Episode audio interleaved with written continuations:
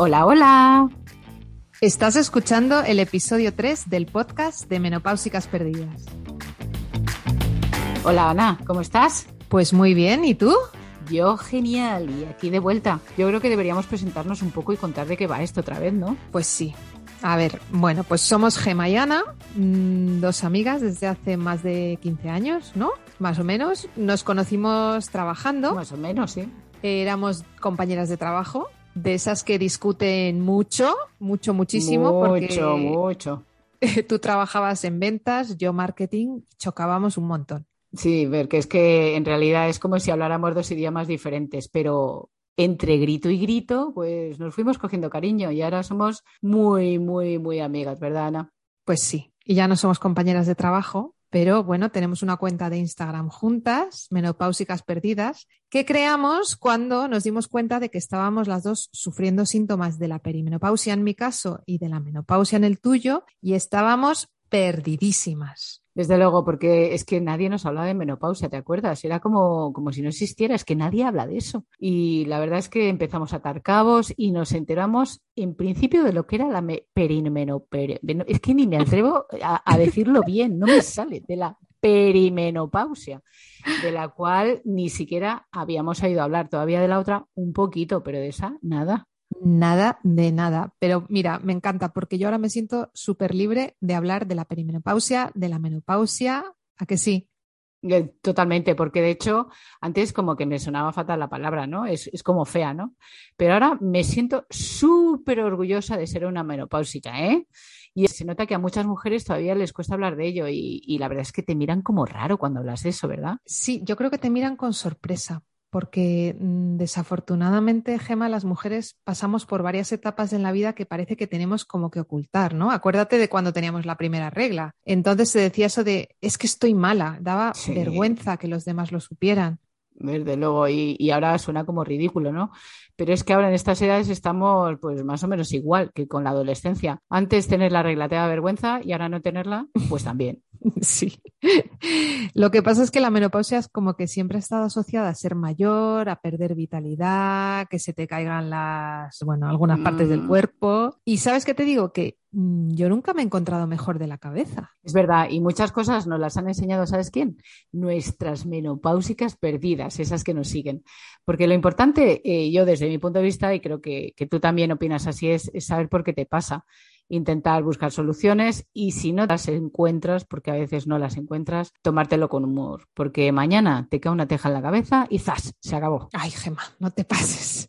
Ya, ya, bueno, pues eso, que es surrealista pensar que todavía pase esto con la menopausia, ¿verdad? Que se sepa tan poco, que parezca todavía un tema tabú, que te vayas dando cuenta de las cosas porque vas inve- investigando tú misma, pero en realidad no existe un conocimiento general sobre ello. No existe. Incluso los ginecólogos a menudo no identifican los síntomas y no saben darnos soluciones. Es una pena. Pues estaría muy bien hablar de los más de 40 síntomas que se identifican con la menopausia, porque casi todo el mundo cree que los síntomas son solo los sofocos, el mal humor, que engordas. Sí, mm, por eso la imagen de la menopáusica, ¿verdad? Es una señora cabreada, sudorosa.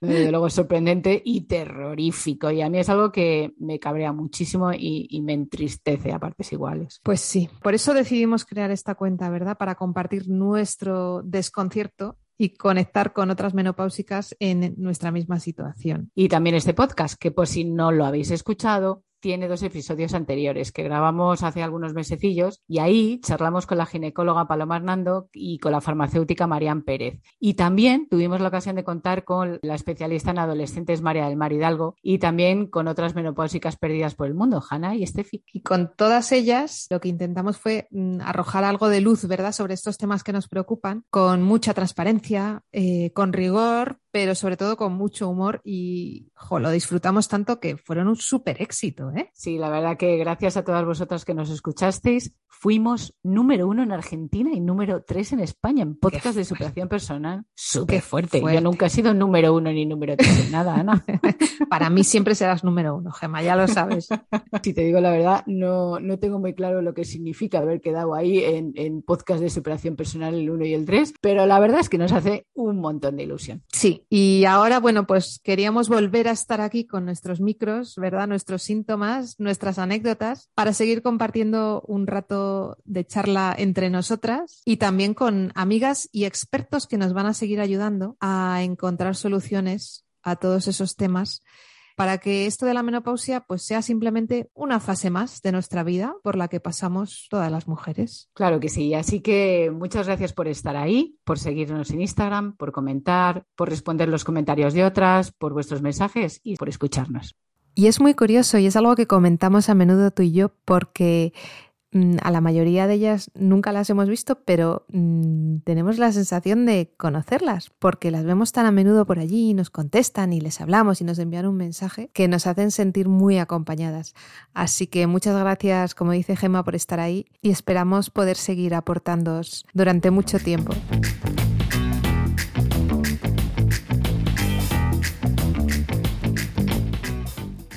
Pues tiene gracia, Ana, porque estoy dando vueltas a lo que has dicho antes y me da la sensación de conocer más algunas de nuestras amigas menopáusicas de Instagram que a otras personas que han pasado por mi vida durante cierto tiempo. Yo no sé si a ti te pasa que te encuentras con alguien y hasta que no pasa un rato no te das cuenta de quién es. Sí, sí, pues claro que me pasa. Vamos a ver, a veces tengo una empanada mental, una empanada, Gema.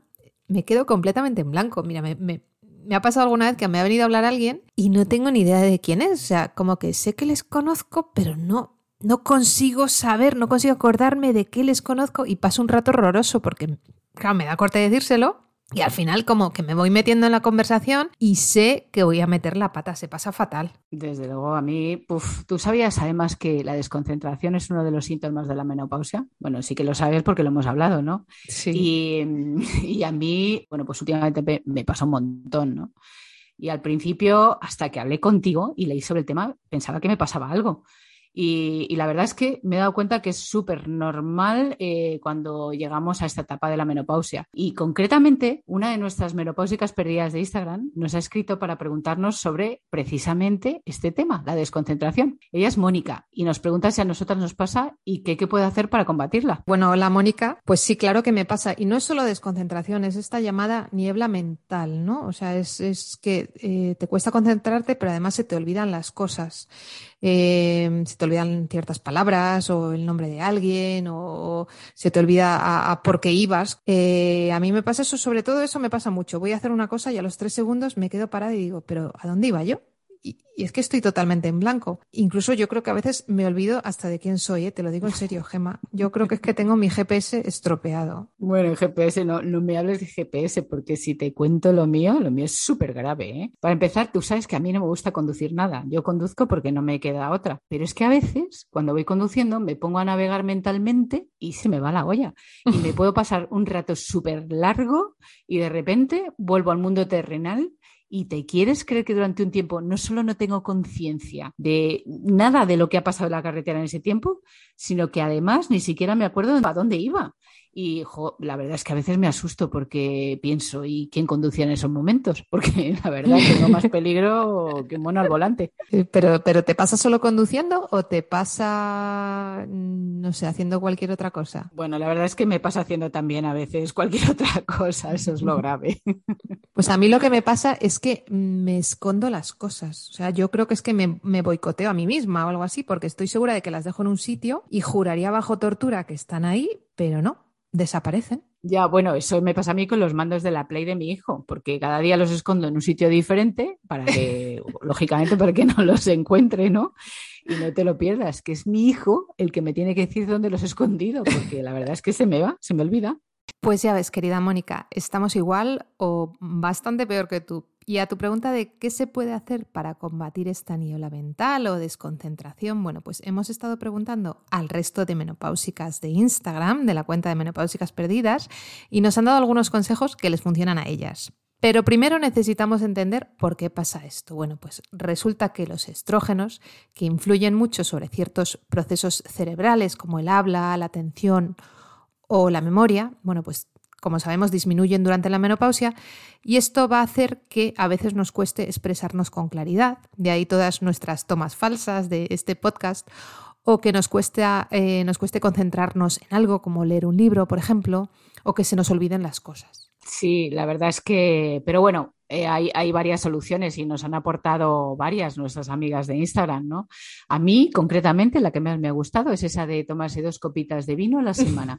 Y yo, que soy muy disciplinada, la he empezado a cumplir para que no se me olvide, ya que, como os he dicho, pues me falla un poquito la memoria.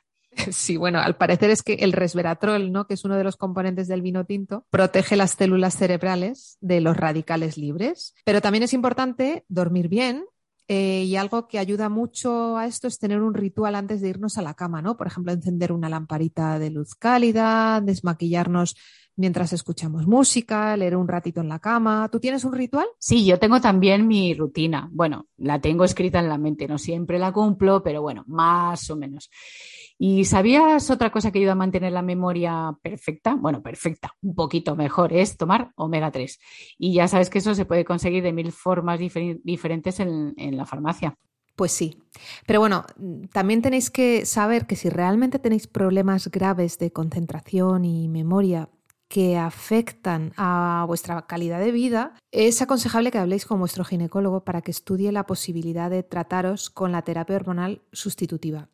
Em, porque esta mejora notablemente todos los síntomas de la menopausia, pero con estos en concreto es muy eficaz. Y nada, Gema, tú yo a partir de ahora vamos a estar súper centradas, no se nos va a olvidar nada y no vas a necesitar ni usar el GPS.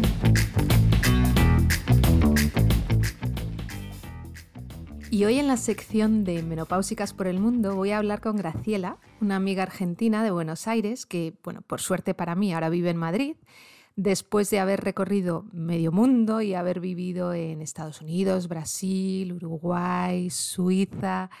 Y bueno, ella es una genia, como dicen las argentinas, y aunque su agenda siempre está a tope, ha podido encontrar un hueco para estar aquí que yo le agradezco mucho.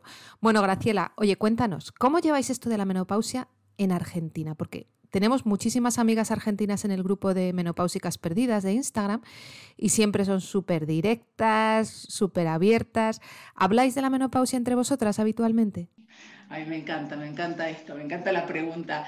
Eh, a ver, yo te diría que la llevamos como podemos, para ser honesta. la llevamos como podemos.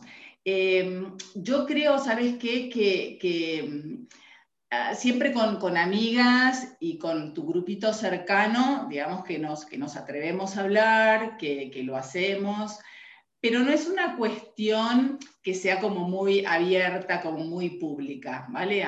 tú ves en, la, tele que hay gente que está cada vez más empezando a hablar del tema y se atreven. Eh, yo creo que mucho en Argentina se ha manejado eh, históricamente desde el lugar de este, de como de la ¿sabes? Desde la pérdida, desde la, capitulación de lo femenino, desde lo que pierdes y no desde lo que ganas. Y siempre muy pendiente de la mirada externa. Por eso también digo que se lleva como se puede, ¿no? sí. Eh, de algún modo sí. Sí, inevitablemente mm, hay una parte de pérdida importante, pero tú seguro que eres capaz de encontrar también algo positivo en, en todo esto, ¿a que sí? La verdad es que lo que te decía antes, que tiene que ver con la pérdida, es como esto, es la, es, la pérdida de, la época de fertilidad y me parece que siempre se, se enfocó desde ese lado versus esto de, de, qué es lo que ganas, ¿no? Yo de pronto, no sé, nunca me hubiera imaginado que iba a estar hablando contigo así públicamente de un tema como la menopausia. o sea, es algo que hubiera querido como esconder, ¿no? O, recuerdo la época de mi madre, que, que, mi madre recién contaba que había tenido menopausia cuando tuvo más de 70, o sea, no sé qué pasó en la franja de los 40 a esos años, ¿no? Como una etapa donde las mujeres de eso no se habla. Eh, pero bueno, eh, como, como cosa que yo veo como positiva también tiene que ver con, con esto de que, que, ¿sabes? Cada vez estás más allá del bien y del mal, como decimos nosotras. Entonces es como, que ya cada vez me importa menos, de alguna manera. Y eso yo lo veo como algo bueno, ¿sabes? Eh, y en Argentina en particular, que es una cultura que tiene que ver mucho con lo estético, ¿no? La Argentina como prototipo de lo estético, lo lindo, eh, lo joven, de alguna manera, tiene que ver mucho que nosotros crecimos durante mucho tiempo con esta idea de cuanto más extiendas la juventud, cuanto más bonita te puedas ver. Entonces, había determinadas cosas que venían con la edad que se tratan de o se trataban, y creo que todavía se tratan de estirar lo máximo posible, ¿no? Sí, sí, totalmente, porque además a esta edad eh, yo creo que nos sentimos todas súper jóvenes todavía, ¿no? Entonces, claro, a veces mm, te miras al espejo y vas viendo esas arruguillas y, que vas engordando y bueno, pues no, no, no, no lo llevas nada bien, quieres seguir viéndote igual que antes porque te sigues sintiendo igual que antes, ¿no? Y oye, ¿qué es lo que peor llevas tú de la menopausia? Ah, vale, mira, lo que yo peor llevo particularmente tiene que ver con esta cuestión de, los sofocos, ¿no? Esta cuestión de calor y esta, eso me pone de mal humor, te diría, sobre todo a la noche porque me interrumpe el sueño y eso como que si tienes después una agenda complicada porque la vida continúa, el trabajo sigue, entonces si te afecta la calidad del sueño, digamos que no está bueno. Eh, eso es lo que peor llevo. Claro, por suerte, ¿no? Hoy vivimos de otra manera, las mujeres tenemos muchísima más libertad, tanto aquí como en Argentina, para ser como queramos ser, ¿no? Porque antes eh, era como que siempre tenías que estar bien y ocultar cualquier sufrimiento. Y además, en general, las mujeres de 40, 50, de 60, pues como he dicho antes, oye, seguimos sintiéndonos súper jóvenes y queremos seguir haciendo las mismas cosas que cuando teníamos 20 o 30, como correr maratones o montar empresas o aprender un idioma. Y, bueno, la menopausia nos limita de cierta manera y por eso es tan importante buscar soluciones eficaces a estos síntomas, ¿no? que a veces son tan terribles. Pero en general enfocamos la menopausia de una manera muy diferente, ya no es el final, ¿no? Como era hace, bueno, pues hace 300 años, ¿no? Ahora es simplemente otra etapa. De otra manera, yo lo veo en mi día a día, yo lo veo como con mi trabajo, con la energía que yo tengo para levantarme y hacer mi, mi, trabajo, con la energía que tengo para dedicarme a mi familia, con, para pasear mi perro, hasta que me anoté y, estoy, estoy, haciendo fitboxing. Entonces descubrí una persona que hace fitboxing que no tenía la menor idea que tenía toda esa energía. Yo no sé si lo tenía antes. Yo creo que cuando era adolescente tenía menos energía que la que tengo ahora. Entonces sí, es lo que tú dices, ¿no? Eh, se, vive como más desde otro lugar, ¿no? Y con menos culpa, con menos carga también, por lo menos eso a mí me pasa. Ay, sí, por fin ya nos vamos quitando esas culpas, ¿no? Que llevan cientos de años mm, taladrándonos, sobre todo a las mujeres. Y eso nos hace sentirnos mucho más ligeras, ¿no? Y nos da alas para conocernos mejor y ser nosotras mismas. Así que, bueno, estamos en un buen momento. Bueno, oye, Graciela, como siempre, un gusto hablar contigo. Muchísimas gracias por este ratito. Un placer, sí, un gusto y, gracias por haberme este, considerado dentro del grupo de argentinas menopáusicas que tienen algo para decir.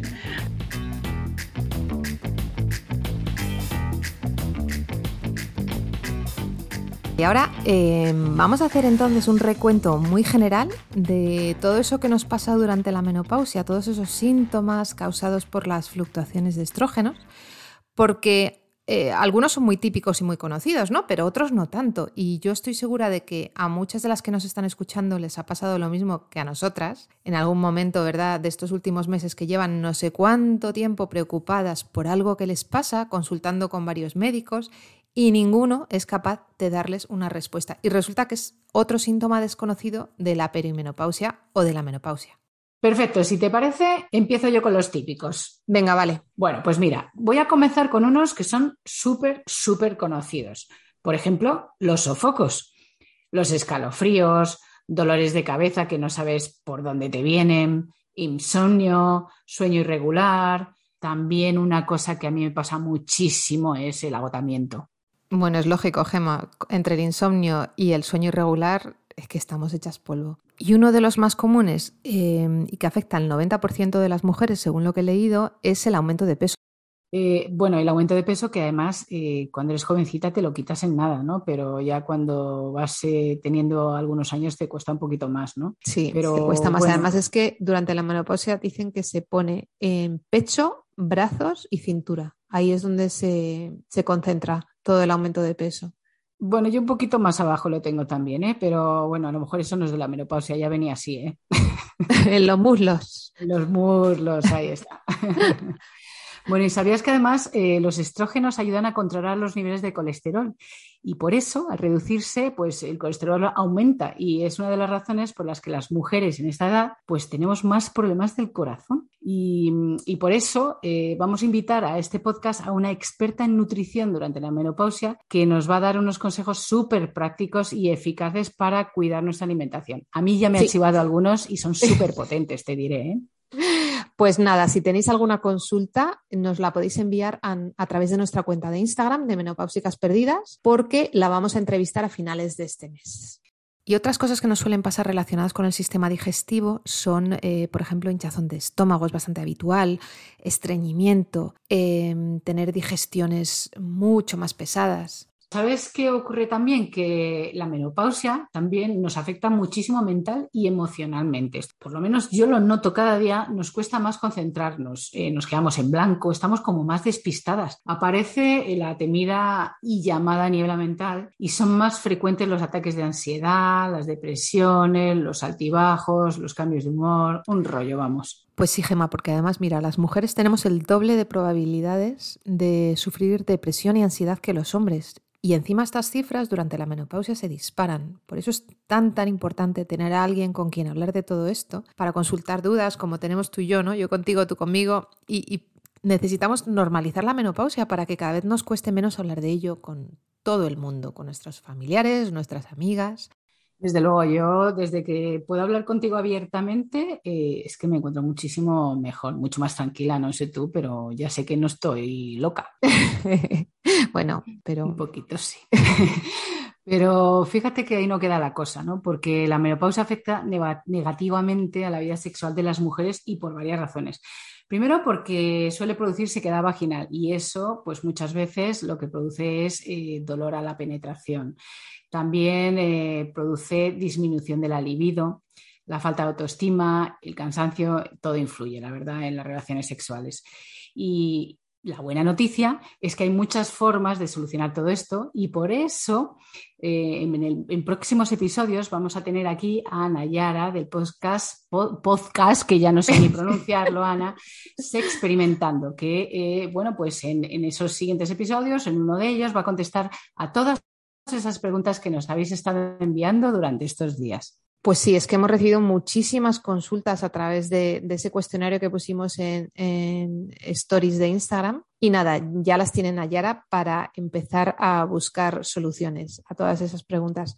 Y bueno, para terminar, eh, ¿qué te parece si mencionamos eh, varios síntomas que suelen ser muy frecuentes durante la menopausia, pero que muchas veces no se sabe que, que son por esto, ¿no? Como por ejemplo Em, dolor de piernas, eh, hinchazón de pies, hay muchos problemas de anemia, de osteoporosis, pérdida de visión, que no es porque nos hagamos mayores, es por estas fluctuaciones hormonales.